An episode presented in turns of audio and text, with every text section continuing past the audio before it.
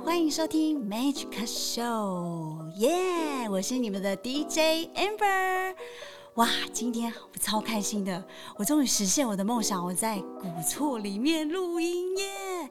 应该很多人都会想说，古厝到底是什么样的东东？就是你可以想象你在一个三百年的历史的一个老房子里面，然后跟你的偶像聊天吗？我现在今天非常荣幸可以邀请到我复兴的学长。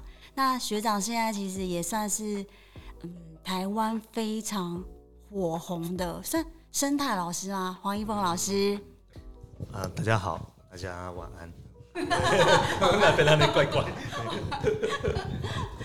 其实很开心邀请到黄一峰老师哦。接下来我都要讲学长了。那其实我会邀请到他，真正原因是因为，呃，其实我们我们整个节目的主轴，我是一直很希望推广大家可以，呃，可以善用自己的时间，然后可以发展多元的工作，不要说一个人就做一份工作。我发现。在黄一峰身上看到，就是他同时又可以作为生态的旅行导览，这是一个。然后他又能手绘，然后又很会画画，然后又出书，又是个畅销作家。然后同时他又是纪录片的导演，而且他之前在疫情前又经常的带团。比如说像呃像跟小孩之间的这种生态的旅行啊，来到金门嘛，对不对？可不可以跟大家分享你怎么这么会善用你的时间？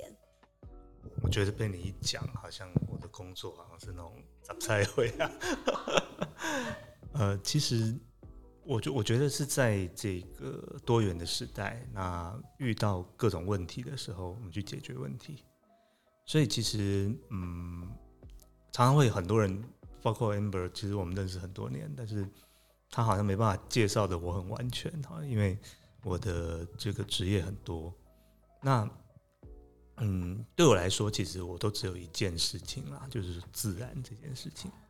哦，所以我们好像说我们可以呃讲了很多不一样的东西，但是其实它的源头都是为了自然去做事情。我想自然这件事情，应该是在你小时候。有受到什么启发吧？因为我发现你的生活一直都跳脱不了这些可爱的动物，然后这些很细微的小生命，你就会觉得说，哎，我可能就是一片小叶子，我都不会那么去注意，但是学长就会很仔细的去观察生活，不管是声音，或者是植物，或者是昆虫，哦，甚至一砖一瓦。这个是跟你的生活背景有关吗？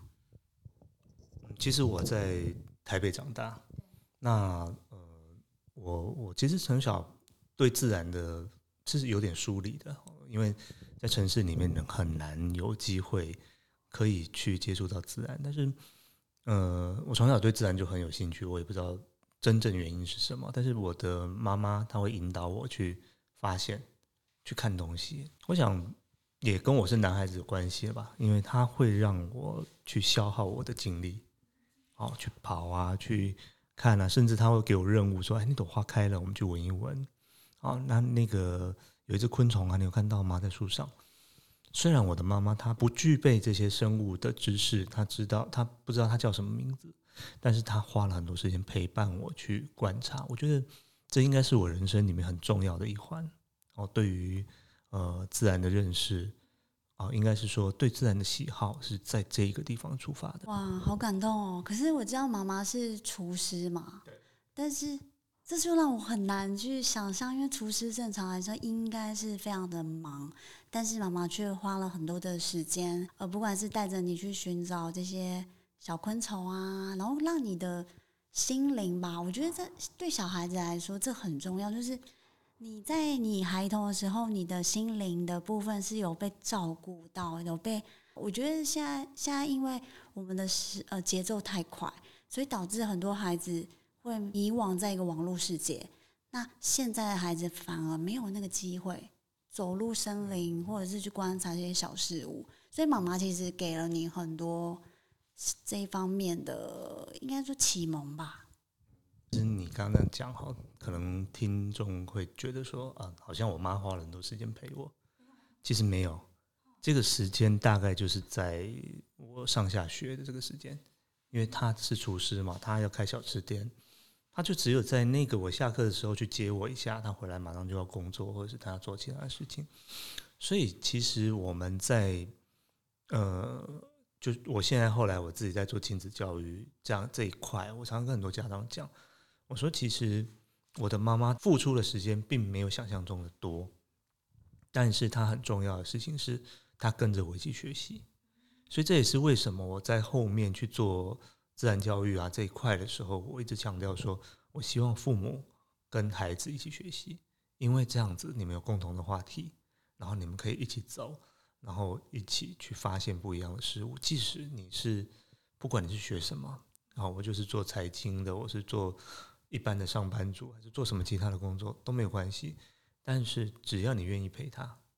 所以重点不是认识自然，重点是陪伴。所以这个是我们常常，嗯，可能有很多人有误解的部分。哎呀，听完之后真的会觉得自己要自我检讨。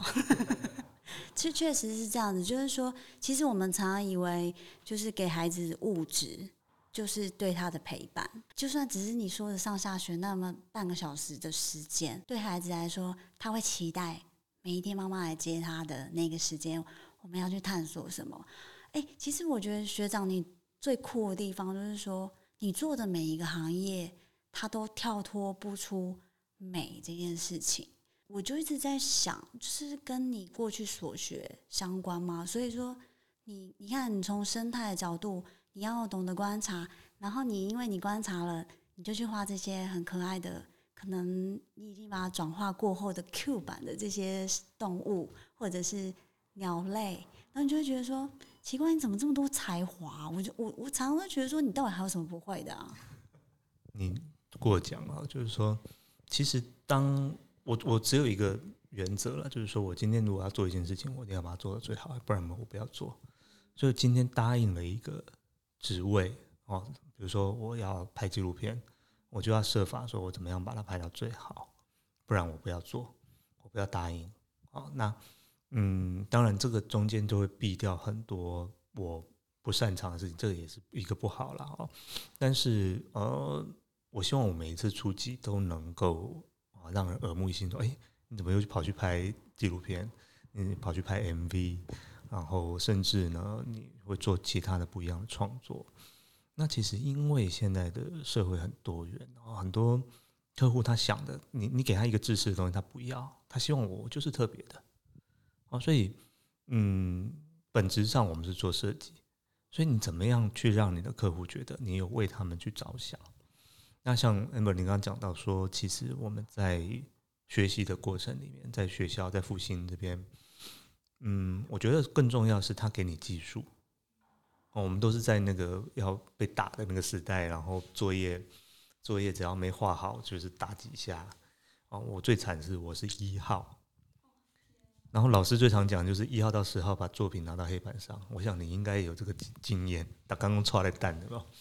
但是当你把作作业拿上去，一号通常很常被打，因为他没有其他的对比，哦，只有跟一号跟十号的对比，这个十号可能大家水平都差不多，你就被打了，但他没有看到其他的这个这个十一号到四十号都是很烂的，哦，所以。其实我觉得，我觉得这个当然在那样的教育之下，其实，呃，我觉得得到另外一个就是你的技术一直在提升，因为你会怕被打，哦，你有那个压力，所以当时其实我最多是在技术上面，但当我自己进到自然里面的时候，我发现更大的问题是我不懂得观察。我其实到很后面我才学的说，哦，我今天要拍一个东西，我必须要观察，我要等。我不是拿相机拿起来，我会知道怎样美。问题是怎样美，我知道，但是东西我找不到。哦，所以这个是我们在在整个的你有需求的时候，我要拍一只虫，我怎么找就找不到，怎么办？学着观察，什么时候出没，哪边有大便，然后我们去找，循着它的大便找找找啊，原来那个毛虫就在树上，就是。这个就是我观察的一个过程，所以我常常在讲说，我现在教很多东西，其实我觉得最重要的一个共同的道理就是观察，不管是人事的观察、自然的观察，甚至到生活点点滴滴的观察，我想这个都是一个人人生里面很重要的事情。妈呀，学长已经开始跟我讲人生了，我的天啊！但其实我可以跟大家分享一下，就是我二零一三年第一次跟学长认识的那个时候，那那时候你特别来金门，然后教我们做一些拓印嘛。你知道这个拓印的魔咒在我的身上有多少年吗？讲讲讲的好像我给你很大的阴影。哎，我我其实我我真的蛮感谢你，就是在那个时候让我知道说，哇，世界上有这么多漂亮的叶子。我从来没有观察过，我不知道叶子它有这么多的形形色色的样子，什么样貌，它的叶脉。说真的，你没有出现之前，我我真的是没有没有仔细看过它们。那当我学会拓印之后，我像中了邪一样，你知道，我这样前前后后至少拓了有二十包以上的。的石膏粉，而且我们老师特别推荐我们一定要用那个做假牙石膏粉。哎，那那一阵子其实我像中邪，我们全家人都很害怕我。我是去旅行，我都会带着石膏粉。我最夸张的是，我带着石膏粉去大陆旅行，有一次还被被没收，因为他们觉得是怪东西。对，然后但是我会带着石膏粉去旅行。然后我拓了各式各样的东西回家。那像那个时候，呃，带着我们去做这些拓印，其实这个也是过去学生时期给的你的其中一项技术吗？嗯，拓印其实是应该是说很多人在玩的东西了哈。那学校其实我我觉得在学校我们学到大概就是那些呃这个网版印刷或者是那个雕那个木板嘛。那当我发现哎，自然可以这样做的时候，是很有意思的哈。那我记得那时候我看了一本书叫《拓印大自然》，啊，是国外进口的书。然后他他讲的各种自然的拓印，所以这个拓印的技术其实是源自于很久以前就有这样的一个技术。那后来到你刚刚讲的这个石膏的拓印，其实那是我一个无意中的发现。因为当你走进自然的时候，你要去呃找动物的脚印。然后找了动物脚印之后，我想说，我可可以把动物脚印带回家。结果我要我要把动物脚印带回家，就是要调石膏，然后倒到那个脚印里面。这个过程里面刚好有叶子掉下来，这叶子掉下来，发现叶子掀起来之后，竟然有那个叶脉留在那里。所以这个应该算是一个无心插柳了，好，一个无心插柳的过程。那当然，我我我不敢强调说那是我第一个这样做，那只是说我把它去做了一个转化。哦，因为我想到的是。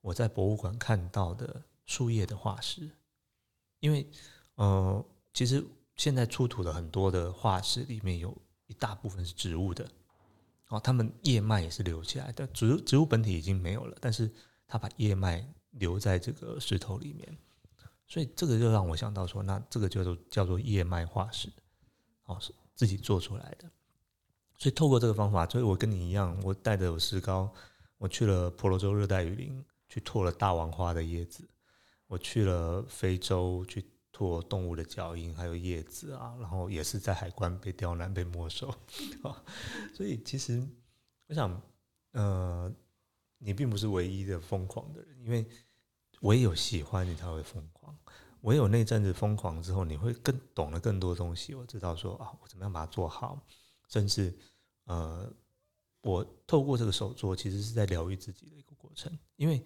你一边做，你就会很想要再去发现一个新的世界，然后你会一直在去啊寻找各种不一样的叶子啊，然后哇，原来有这种东西。其实这个过程，我觉得这个是很珍贵的，因为那个时候是完全然你在跟自己相处，所以我觉得创作的过程里面有很大一部分哦是在跟自己相处哦，包括现在。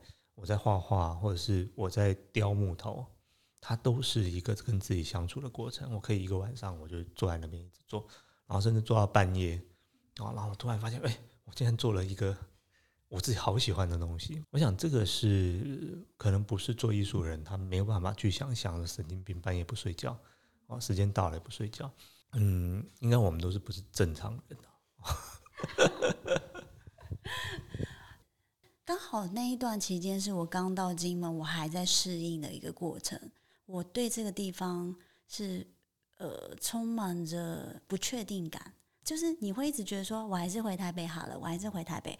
可是我在那个拓印的那个过程里面，我重新认识了这一块土地，然后我走到很多的聚落里面去找。我最喜欢找的就是蕨类，因为我觉得蕨类在古厝上面的样子好漂亮。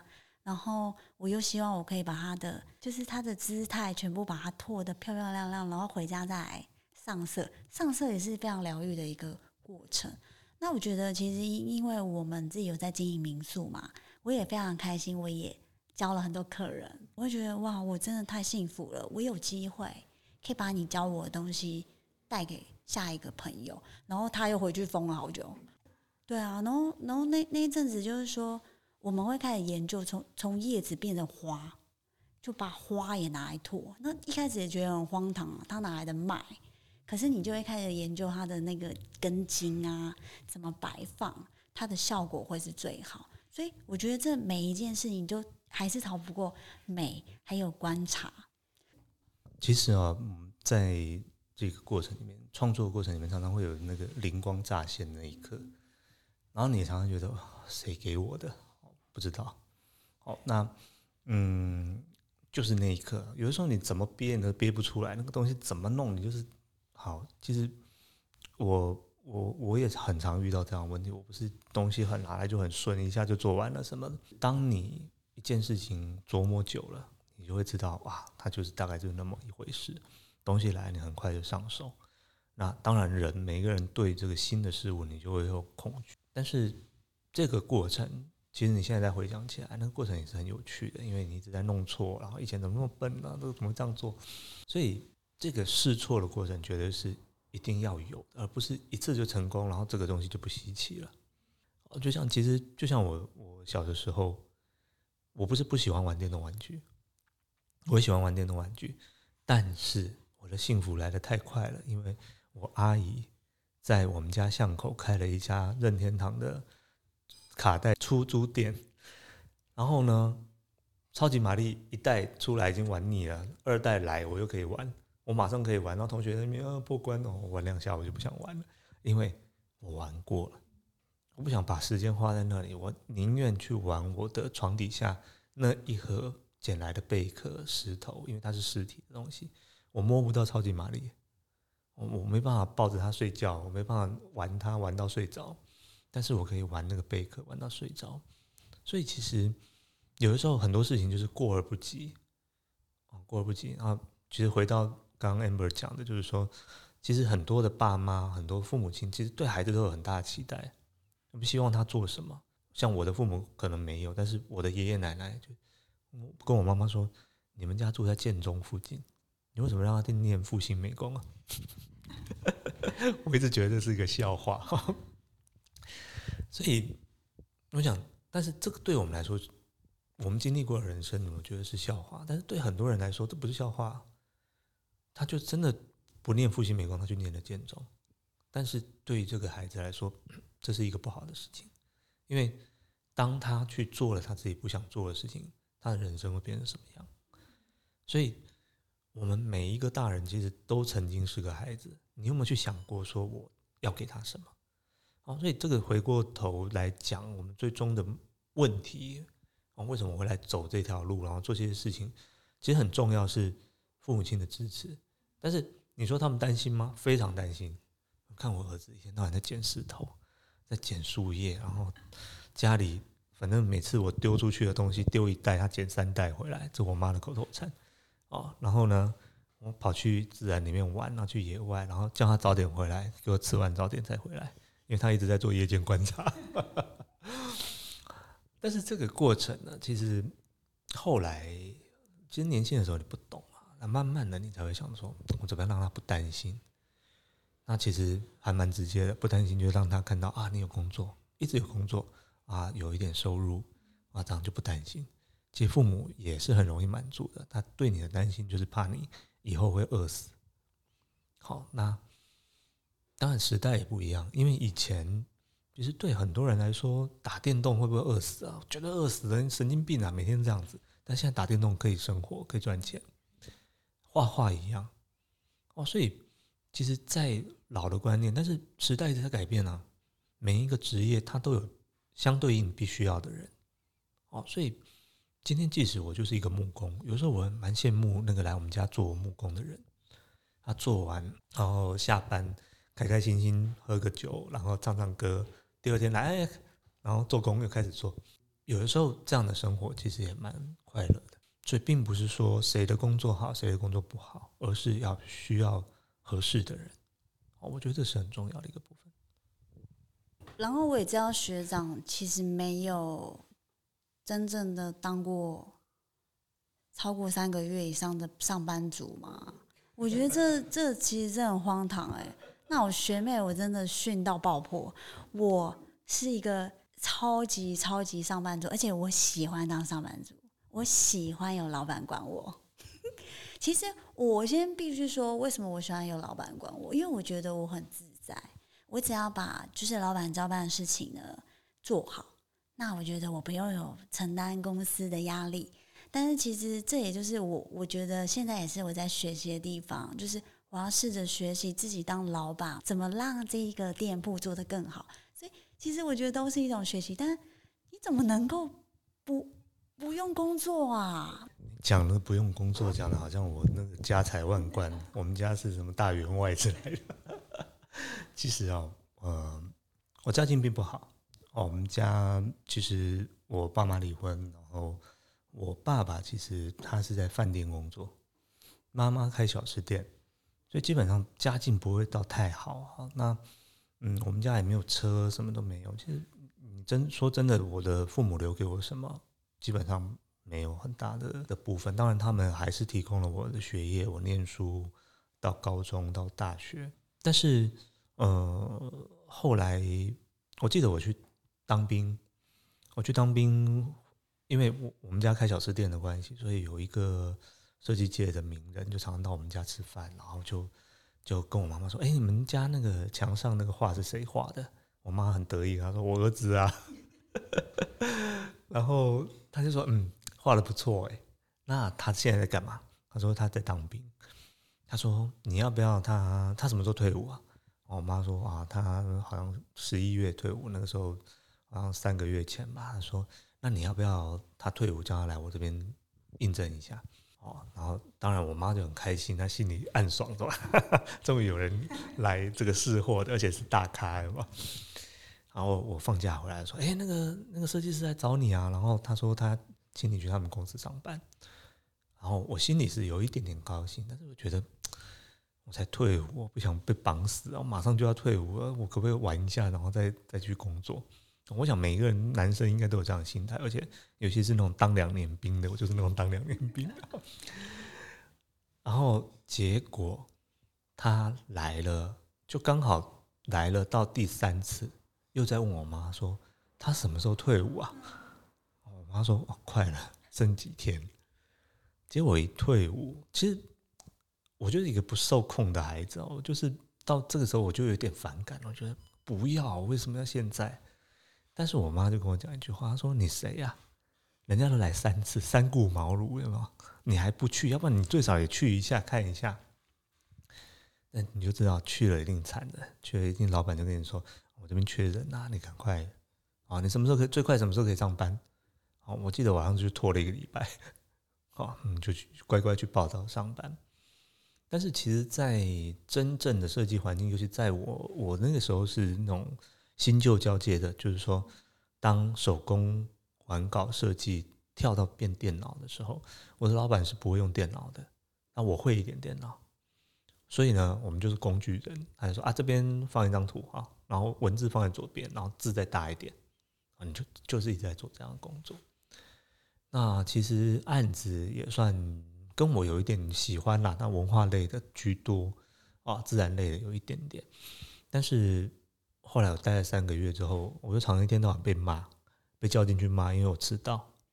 但是那个时候就有觉得啊，有点愤愤不平。为什么呢？因为迟到会被骂，但是晚上加班没有加班费，因为加加班的时候他跟你说这是责任制，你要做完。好像在其实啊，后来当然。更大的部分是我我就很难去做自己喜欢的事情，因为大家都在加班，你你你没有帮跟着大家把事情做完，你也很奇怪，所以就糊里糊涂，所有人都在那边加班。那后来到三个月试用期到了，我跑去跟老板讲，我说：“老板，我要我想离职。”我老板愣住了，说：“一般哈，他用台语跟我讲，是人嘿试用期三个月哦，是我考虑讲要用你无？啊，结果你甲我讲你要走，你讲怪怪的吼。啊，你是我讲不是你的问题，是我还是想要做一点我自己想做的事情。那反正老板他怎么可能留得住我？所以他就让我走了。那那让我走，其实老实说，我心里还是有担心呐。因为你想，我记得当时工作就两万多，半死三十零一啊，现在工作刚入社会也是两万多。好，那但是我那个时候想的是说，好，那我两万多，可不可以？比如说我去接一些呃生态类的东西，那虽然钱很少，它不比一般的，但是人家接一个，我我接三个，可不可以？我接五个可不可以？我撑到两万多，我自己对我自己交代的过去。所以这也是一个很努力的过程。我要让家人安心，让自己能过。所以我就开始去一些 NGO 啊、自然团体啊，去接他们的案子。那有钱没钱，反正就混着做。那你就得到很多历练，因为他会把大的案子，什么布展啊、策展的交给你。我二十几岁当策展人，所以我就发现，哦，这个好像也不错。我虽然没钱，但是你得到很多历练，所以这个过程其实辛苦也是有，也是很辛苦，因为你必须要去承担很多的事情，然后承担压力。哦，你的亲戚会觉得啊，你你妈妈那么辛苦，每天在那边煮菜煮面，然后你在玩。哦，对他们来说，在野外跑，在在这个亲戚朋友邻居都会讲话说：“你干容易去得啊？”哦。所以，嗯，其实有时候也也很感谢我妈妈啊，因为她知道我在做什么。哦，那其实到现在，我觉得我可以给他一些成绩单，我觉得就是对他最大的一个回报啊，让妈妈知道说啊，我做的是对的。所以鼓励很多的年轻朋友说，所有事情都是在你准备好之后。所以准备好之后是，当你都没有准备好，这个东西来的时候，你也没办法承接。哦，所以。天时地利人和，这个真的很很重要。那你自己的修行很重要。我感觉学长快哽咽了，我听了真的很感动。是说，嗯，很多人都想说，我能不能做一个自由工作者？我想要时间都让我自己来控制，但是你真的能够控制吗？就是说，很多时候都是我们自己的想象，但是。像我觉得，像学长他能够就是，哎，我我可以接很多的工作，但是我还是可以赚到那样子的一个配。那我觉得这是相当相当难得的。我我觉得每个人都想着自由工作者，他很自由，越自由越不自由了。为什么？这个案子来了，我告诉你，这墨菲定律就是这样。好，这个案子，我现在在金门，我本来想说这个月反正就是来这边。讲课，然后玩一趟，然后，然后来跟大家聊聊，然后我就走了。没想到从昨天开始就接了好多电话，因为十一月因为年底了，大家有案子要做要消耗，然后就什么时候来谈？就你很多东西是人情，或者是说，哎，这个很不错的 case 啊，你要不要做？那所以你就两难，你就变不自由了。所以你就变成说，你要调试你自己，就是一个很有弹性的人。哦，所以像很多人问我说：“那你平常你的我我平常都很晚睡哦，我我的我的那个大陆的的这个同事都说你们是美国人哦，因为他九点就睡了，我都要三点才睡，对，我都三点才睡啊，所以那几点起床？我大概十点十一点，哦，十点十一点起床，所以我很少跟人家约早上，哦，那。因为晚上其实你有很长一段时间是安静的，可以好好做事情。这个是从在复兴时代一直到现在，包括我当兵，我当兵在陆军军官学校美工组，所以呢哇，每天都在做美工，做 到做到半夜，因为东西做不完，一天到晚有人来参访，要做鸽子啊这些海报。其实你的时间其实是是破碎的啊，唯有在晚上那段是最宁静的啊。但是哎，像我今天早上要讲课啊，我一样八点是可以起来的，所以这就是那个调整。好，那当然每一个人体质不一样啦，我我算是比较特别的，我可以调整。好，那有些人他可能就是没有办法。每一个人其实是找到适合自己的状态了，但是不要想着自由工作就是自由的，很难哦。因为有时候你为了生活，你你你没办法做很自在的说这个我接，这个我不接。好，那当他都嘎在一起的时候，哦，就是像刚刚讲的墨菲定律，越想。放松越觉得啊，这个月可以轻松，结果来了啊，东西很多啊，越觉得这个东西很好做，做到后面一堆坑，哦，然后这个要改，那个要修，然后这个不行，那个老板突然冒出来都要结案了，他还出来跟你说，哎，那个调整一下，他的调整一下是对我们来讲就是重做，哦，所以呃，其实像刚刚在跟 amber 聊，就是说在学校老师会打。我记得在复兴的时候，只要作业没做好，老师就打。但是对出社会之后，老没有人会打你了，或钱会打你，他就不付钱了，钱不来啊，然后或者是这案子就没了。哦，所以我想，我们并不是那种那种爆红的大红人，然后红到说啊，我我一我一讲，你不改不改算了。我们很少这样子啊。我觉得其实它是一个在不断的妥协的过程。哦，那我常常开玩笑说，人年纪越大越没有追求，你给我钱就好。当然没有这么那个哈，但是就是说，呃，价钱合理，修改调整我们都可以配合，只要在呃不要太奇怪的范围。哦，那当然，呃，慢慢的，当你开始像我们这样自由工作在接案子做做做到后来，喜欢你风格才会来找你，不喜欢的。如果来试探的，你自己也大概知道，你可以去避免。所以，我我也是有个脾气啊，所以可能也有人会说我难搞，就是我只要谈，比如说交第一稿，然后交不过啊，啰啰嗦嗦各种问题，我就说那你再找别人做，哦，这个我就不收钱啊。哎，不要不要听到这个，然后来来找我，然后挑我毛病，说这个不收钱，不收钱你也不能用。好，那但是呢，其实当你越来越纯熟，你知道这个东西再怎么合作都没法强求的时候，你可以断然去停止。我想这个也是一个学习哦，因为很多人老实说就是烂尾，到后面反正也无法收拾啊，然后也搞得乱七八糟，然后关系也弄坏了，然后就就这样，钱也没收到。我想很多在社会上很多这样的状况，所以我觉得这个也是一个很重要的学习。就是说，不要硬要做很多事情。就是哎，也许我们有机会可以有一些转换。但是其实说真的，我这一点我真的要抱怨这些整天叫人家改的这些老板或者是公部门，你们稍微有一点点的那个 sense 好不好？那我觉得其实黄一峰老师也是给到我们很多。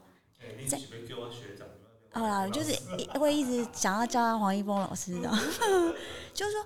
其实他一直带给大家一个新的观念跟一些呃有趣的旅行方式。我觉得其实现在旅行方式已经改变了，而是在这一趟旅行里面，我有什么收获？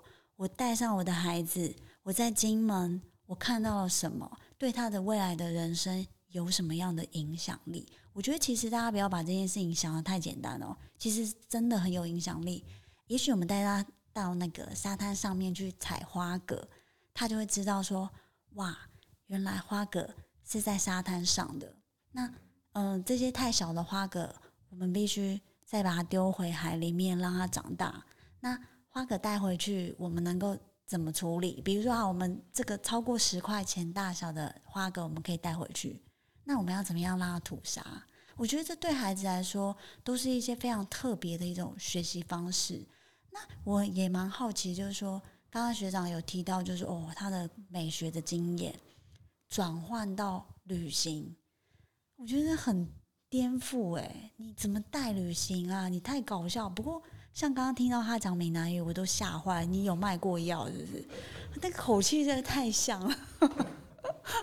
好，那呃，其实刚刚讲到说我转化变成旅行啊，其实这个也是无心插柳柳成枝啊，不是？呃，其实应该是说我开始在做进到教育这一块，因为就转化嘛，我开始观察，然后拍照，发现后来，哎，我在出版社做美编，做设计。老板问我说：“哎，你有那那么多点子，你要不要出书啊？”所以这就是人家讲的“演而优则导”嘛，啊，自己来出书。出了书之后，你就越来越知道，因为你在出版社嘛，你知道读者的胃口，他喜欢什么。所以慢慢的知识传播，从平面书的平面，那常常会去演讲，话就慢慢变成立体。然后当然，因为出版社倒了，所以 瞬间失业啊，瞬间失业那。我也老实说，我也慌了半年。你想，对于一个呃这个青青中年男子来说，他失业了怎么办？那你稳定的一个月都有稳定的收入啊，你突然一下子没有工作，然后你要面对一个新的局面，好，你该怎么怎么做？后来我就想说，那我可不可以用呃这个讲座带活动？另外一个知识立体的输出，不是只有写书哦。那尤其在现在这个书的那个思维，就是说，嗯，就像歌手出唱片一样，唱片不会赚钱，唯一赚钱是什么？演唱会。为什么大家拼命开演唱会？只有那个可以收到钱，你不会花钱去买唱片，因为你根本没有 CD 机，怎么买唱片？只有真的是非常铁粉的粉丝，他才会买 CD。好，所以就是这个概念，我。我开始去学着带亲子到自然里面，那把美，所以我我就是一个很另类，我不是只有旅行，我带你去看美的事物，看美的环境，做美的事情啊，手作创作，然后去把你看到的自然记录下来。所以其实回到这个 amber 刚刚讲，就是说，其实，在旅行里面，我想我们可能都多多少少都有跟过旅行社，然后这些。啊，就是拿个旗子摇着，啊，来啊，这个景点哈，跟大家讲，哦，这个三百年的房子哈，然后诶，这个是什么？乾隆那宫多贵啊哈。好，讲完关我屁事。然后讲崩安好，好，我们吃饭了，关我什么事？我我我看完我就忘记了。但是像我觉得我来金门，我觉得就很棒，就是说我可以住在老宅里面，就像我们现在在老宅里面录 podcast，真的是最新的一个体验。但是。因为老宅有它的味道、环境，然后整个整个那个感受是完全不一样。所以当你住在这里，去感受金门的慢，然后金门的风、金门的食物，那是有另外一个体验。所以其实，呃，其实这也推行很多很很久，很多人在推所谓的慢旅行。我们常常就会很赶。我我并不是自己在带旅行，而是我带的这这是叫做呃自然教育的活动。我一天不会排超过两个行程，因为我希望大家能够慢慢的走。比如说，我来金门一个下午挖花蛤，挖完之后呢，哦，大概还有一个小时在那边看他们跑回家，花蛤跑回家，你知道无不无聊？所有的花蛤都钻回去，然后小朋友，你适当的引导，他们会很期待，他们全部钻进去，很有意思哦。一群孩子，然后挖了大概。大概七八斤的花蛤，然后全部倒在那个他们挖出来的泥滩上啊，看着他们慢慢的回家。我想这个是就像 amber 讲，就是说在这些孩子的心里，可能都会落下一个很深刻的印记。说哦，曾经有一个奇怪的黄老师 带我们，然后挖了花蛤又不能吃，但是花蛤竟然会自己跑回家，是怎么怎么一回事？但是我觉得。这也就是一个教育传播者我们做的事，所以在这一个部分呢，我觉得就是我们怎么去把我们的知识去转化，我们想做的事情转化。所以自然，从刚刚一直在讲自然这件事情，就是我从小很喜欢。那这个喜欢呢，其实应该是源自于说它很稀缺，在我生活里面，我要拿到自然，得到自然，我要要走一段路，要去学校的路上才有。我要假日的时候，爸妈带我去山上，去乌来，去阳明山才有。所以，他反而变成说我很珍惜的一个东西。哦，像我永远会记得我妈妈带我去钓青蛙，她带我去阿姨家，然后阿姨家外面有个田，然后田里面那些表哥表姐就出来钓，带我去钓青蛙。哇塞，这个人生没有几个人有这样的回忆啊！那也就只有那一天，在我这辈子只有那一个下午，但是我我一直记到现在，所以我我就一直相信，呃，深入的体验。会带给更多人他心灵上的解放，或是心灵上的启发。我觉得这是一个很重要的一个过程。下次如果还有带学生小朋友去挖花蛤，你要叫我去哦。对啊，你真的不要让他跑回去了。那个比较大的，你可以让我捡回去啊，那很好吃哎。我会觉得说，其实学长就是在很年轻，然后。很活泼的一个人，而且我感觉就是说，是不是我们这些爱好艺术的人都有一颗就是不能被绑住的心？有没有？你自己坦坦诚，我我自己也有这个毛病，所以现 到现在我都觉得没有人能够关得住我，那也没有人能够把我绑在一个位置上面。我想要做很多，你觉得这个是不是呃，我们某些？共同点，那是什么原因造成我们会这样子？我们这样会不会让人家很没有安全感？当然是很没有安全感。呃，其实应该是说我们的思想比较跳跃了啊，就是说你可能人家在讲 A 的时候，你已经跳到 B 了。我说哇，可以做 C 耶，就这样子。所以呃，我们在想这些事情的时候，我们是跳跳跃式的。但一般人的思考，他就是一就是一，二就是二，不能有三。这也是华人教育里面很大的问题哦，有很多像我，我举例子，我我三两个妹妹，我们家三三三个孩子，我两个妹妹，其中有一个就是那种中规中矩，早上几点起床，几点上学，她绝对不会迟到的那种孩子。那我就是那种会迟到、会拖、赖着不上学哦，嗯，不交作业这样子，爸妈头痛的孩子啊。但是其实我觉得。那也因为这样子，我们有很多的创造力，哦，有很多的创造力。那其实，嗯，只能说我们到了一定的年纪的时候，我们要更加体认说能做什么，然后不能做什么，不要做不了，然后要还要硬做。我觉得很多的我们的老一辈，实际上是只是觉得这块蛋糕应该是要我吃的，怎么会是轮到你吃？哦，我想。我们遭遇到好多好多这样的，所以我常常劝我自己说，不要变成这样的人，因为我们不喜欢。哦，那知道自己能做什么，我觉得是一个很重要的啊。比如说，哦，那今天来邀你做一个你做不到的的评审，做做不到的老师或什么，你不要硬硬撑，我就赶快去背一点功课来。其实这都不好，没做好反而会毁了你自己哦。所以我觉得有的时候。嗯，虽然我们是很跳动的，但是慢慢的，我们可以去沉淀，然后往一个方向走。这个方向，所谓的方向，就像我我的方向只有自然这两个字，哦，但是它可以是画画，它可以是创作，它可以是拍片，它可以是写书，甚至是讲课，甚至是旅行。哦，所以我觉得，嗯，我们也不要被那个框架框住，但是就是在这个。这个呃小小的范围内，我们可以去做大大的调整。好，所以这就是嗯年纪渐长，你会会去想到比较多的事。年轻的时候我就冲了，我管他。哦，那劝很多人，我说你趁年轻赶快做梦吧。哦，家里能够支持你。哦，你不要挥霍他们，但是你能够利用这个资源去让自己做想做的事情。哦，所以我觉得。都很好，那只是说我们怎么去让自己变更好。我觉得这个是，这个是其实我们我们慢慢的自己也在学习的一个过程。哇，我觉得我跟学长可不可以聊三个小时啊？我我们两个都属于那种话很多的。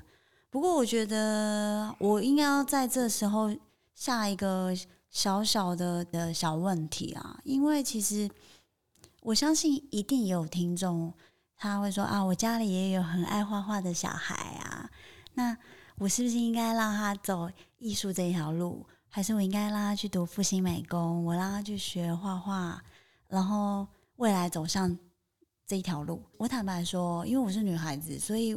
我以前要读复兴，我妈没有意见，但是我弟要读，我们家人就是整个大抗议，大家觉得男生不可以。那我觉得这也就是一个很奇怪的一个个观点啦。他们觉得女生好像不需要对自己的工作太多要求，所以就会放任我们喜欢做什么就做什么。呃，整个世界的走向已经有点不太一样了。你觉得现在如果让孩子去学习艺术，或者呃，设定是走这一条路，你觉得如果是你的孩子，你会怎么？你会觉得 OK 吗？因为毕竟真的是很不好搞的一个工作，又很难赚，这有时候又气得半死，对不对？你你会同意吗？我问你一个问题：什么工作好赚？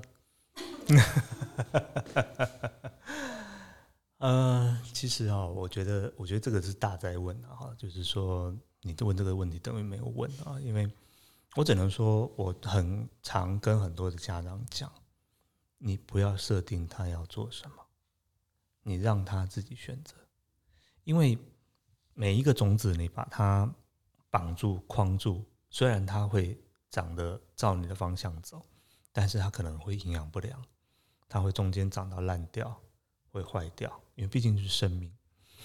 那当他让他顺着自己啊，阳光在左边，他往左边歪啊，然后水分通常从哪个方向来，他哪往哪个方向走，其实顺水推舟到最后，他很容易就变成这方面的 top。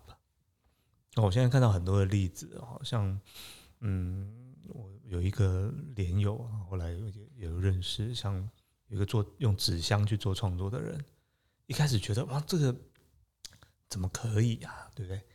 他现在很贵啊，啊，那个他做的东西超贵的。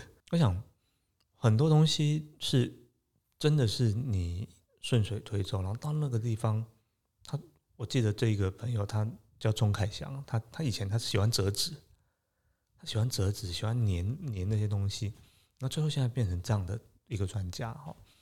还有太多太多的例子，所以其实孩子他。除非他真是一个毫无主见，我不会有人毫无主见，他一定有自己很想要、很喜欢做的事情。所以，我们如果经济状况还许可，家庭也还许可，其实没有什么过不去的哈。所以，呃，你你读美术要钱，你读其他的不用钱嘛？好，只是说，呃，缴的学费还有读的学校什么不一样嘛？我们换一个角度去想，那是以前人的观念，说啊，这个读美术会饿死，画画会饿死。我爷爷就是这么想的，好，所以才会叫我念建中，还好我没念建中。哦，所以，所以其实我觉得，呃，顺势生长，哦，让孩子可以自己去去找到自己的方向。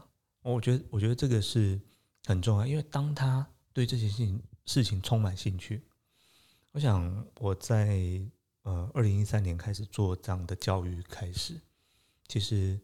我一开始是在上海做这个事情，所以我们面对是高端的客户。那这个高端客户就是家庭经济条件都很好的，爸妈还是盯得很紧的，很多。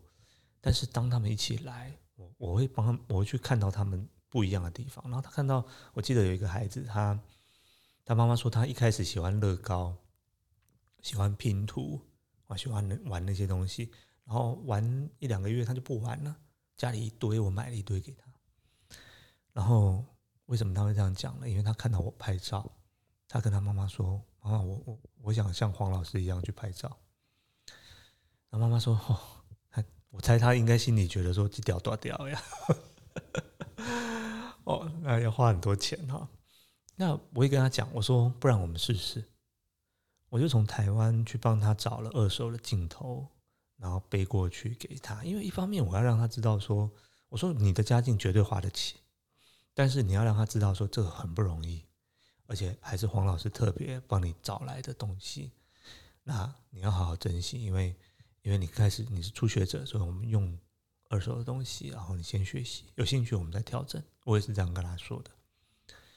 结果这孩子呢，就拍了四年，拍了四年，到四年第四年的时候，他他得了这个英国那个 WPY 哈，就是那个呃年度摄影自然摄影大奖的青少年组优选作品，很难得一个十四岁的孩子，所以。他的愿望是他要念哈佛的鸟类学博士，他很喜欢鸟。就发现哇，这个这个就是一个我很常举的例子，就是妈妈一开始让人很担心，但是他妈妈也是陪伴着他，那就笑他说你是他的机童，都要帮他背脚架、拿相机，然后他去拍的时候，你旁边拿着镜头。但是这个过程里面，让让他的孩子找到了他自己，因为这个孩子在学校功课也不错。但他就觉得这个孩子没有个性，很平、很无聊的一个人。但是从他的作品里面，我跟他妈妈讲，这个孩子不会无聊。他也许不善于言辞，但是他却透过他作品表现他对生活、对自然的关心。所以这个是，我想每一个，就刚刚回到说，每一个种子它都有它自己的出路，只是它要往哪边长。有的长得快，有的长得慢，所以。家长都会很担心，老师说长得快也担心呐，长得慢也担心呐，啊，都要担心哦。你就让它自己的长哦，自由的长哦。那也许有一天它就会开出漂亮的花朵。我想，呃，我跟 Amber 其实我们大概都是这样的人啊，就是说，我也不知道现在会开什么花啊。那最少现在这个花我自己还蛮喜欢的哦。我觉得这个就是。我们人生最大的收获哇，超棒的！真的很谢谢学长跟我们分享了那么多，不管是从他人生的角度，或者是他对呃下一代孩子的一些想法，我相信都能够激励到大家，不要再给孩子那么多枷锁了。因为毕竟我们曾经有过这么多的枷锁，父母给我们的期待，但是其实我们也长出了我们自己的一个。多样性，对，其实我像我也是父母，也是很担心的一个小孩。但是我我一路走过来，他们还是会觉得说：“哎呦，他不是在玩假的。”因为我们是虽然在玩，但是我们是真的会做出一些成绩的。哇，谢谢谢谢谢谢，太感谢谢谢学长。但我觉得最后学学长要来跟我们讲一下，我们听众要怎么找到你。我觉得大家一定会很想要看看。他在社社群媒体上面的一些分享，一些好的作品啊，一些可能有一些可能讲座啊，未来我们有机会可以跟老师有近距离的接触，然后可以去听听他的演讲等等的，我就觉得你们要自己说说看。嗯，目前当然就是在呃，IG 跟这个 Facebook 都有都会有活动的贴文啊，或者是我个人的生活分享。那如果要比较好搜寻，就是搜寻自然野趣啊，这是我的公司名。那自然野趣它跟我的这个脸书也都是同步的去发布。那如果你厉害一点，我们就搜寻黄一峰啊，一二三的一山峰的峰啊，山在上面啊。那呃，我们有一个就是那个同名的，现在就是缺货，红色缺货了啊，红一峰故事，现在剩黄色。好，所以呃，希望有机会能够在呃再来上 Amber 节目，然后或者是在网络世界跟大家去做更多的分享。太棒了，那我们今天节目就到这边了，谢谢学长，谢谢谢谢，拜拜拜拜拜拜。